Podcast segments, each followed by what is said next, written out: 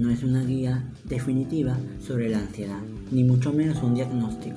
Se recomienda como siempre visitar a un profesional de la salud para que él mismo lo ayude a determinar si usted posee la enfermedad o no, y de poseer la enfermedad, qué tipo de tratamiento es ideal para usted.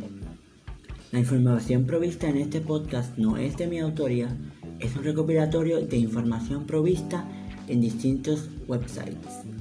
Por favor, en la medida que pueda, no se autodiagnostique, tomar acciones basadas en un pensamiento que no puede dar por cierto, en muchos de los casos puede ser peligroso.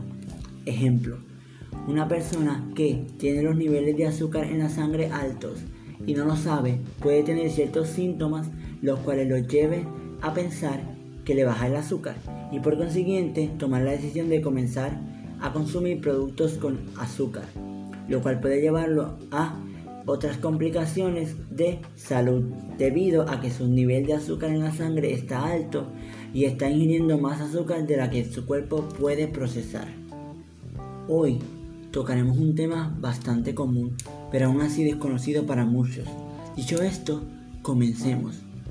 ¿Qué es la ansiedad? La ansiedad se define como un conjunto de pensamientos y miedos intensos, excesivos y persistentes en cuanto a situaciones diarias y cotidianas. Habiendo mencionado qué es la ansiedad, proseguimos con una lista de algunos síntomas de este trastorno.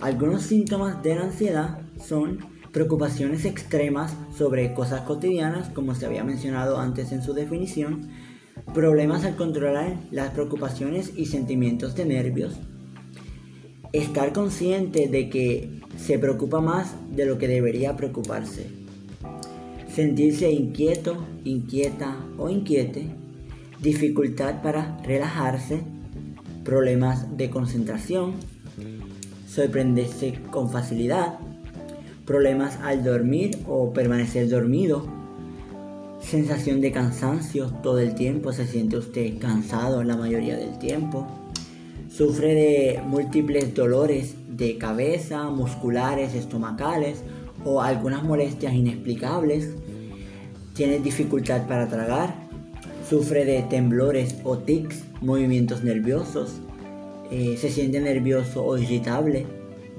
eh, suele sudar mucho, tiene sensación de mareo o de que le falta el aire constantemente, eh, suele comer mucho o comer poco y unas constantes ganas de comer alimentos como alimentos azucarados, alimentos fritos, entre otros.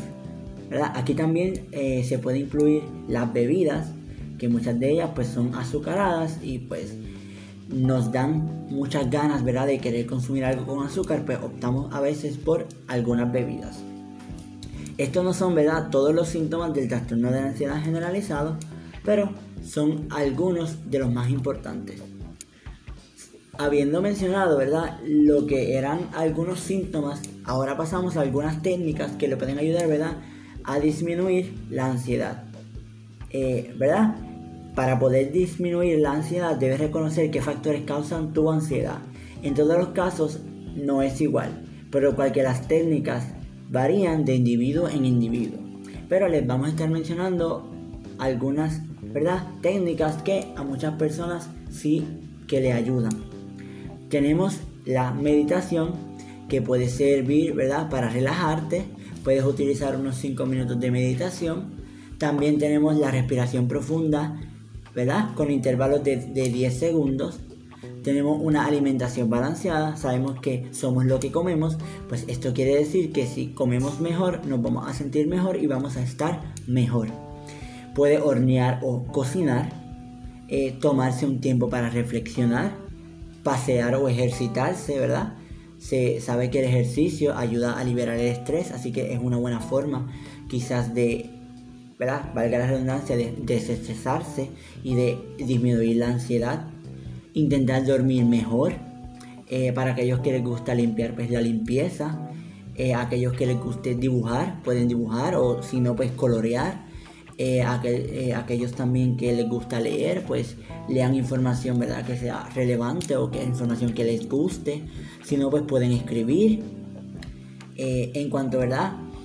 eh, eliminar lo que viene siendo el alcohol, el café y otras bebidas con cafeína, ya que pueden aumentar la ansiedad.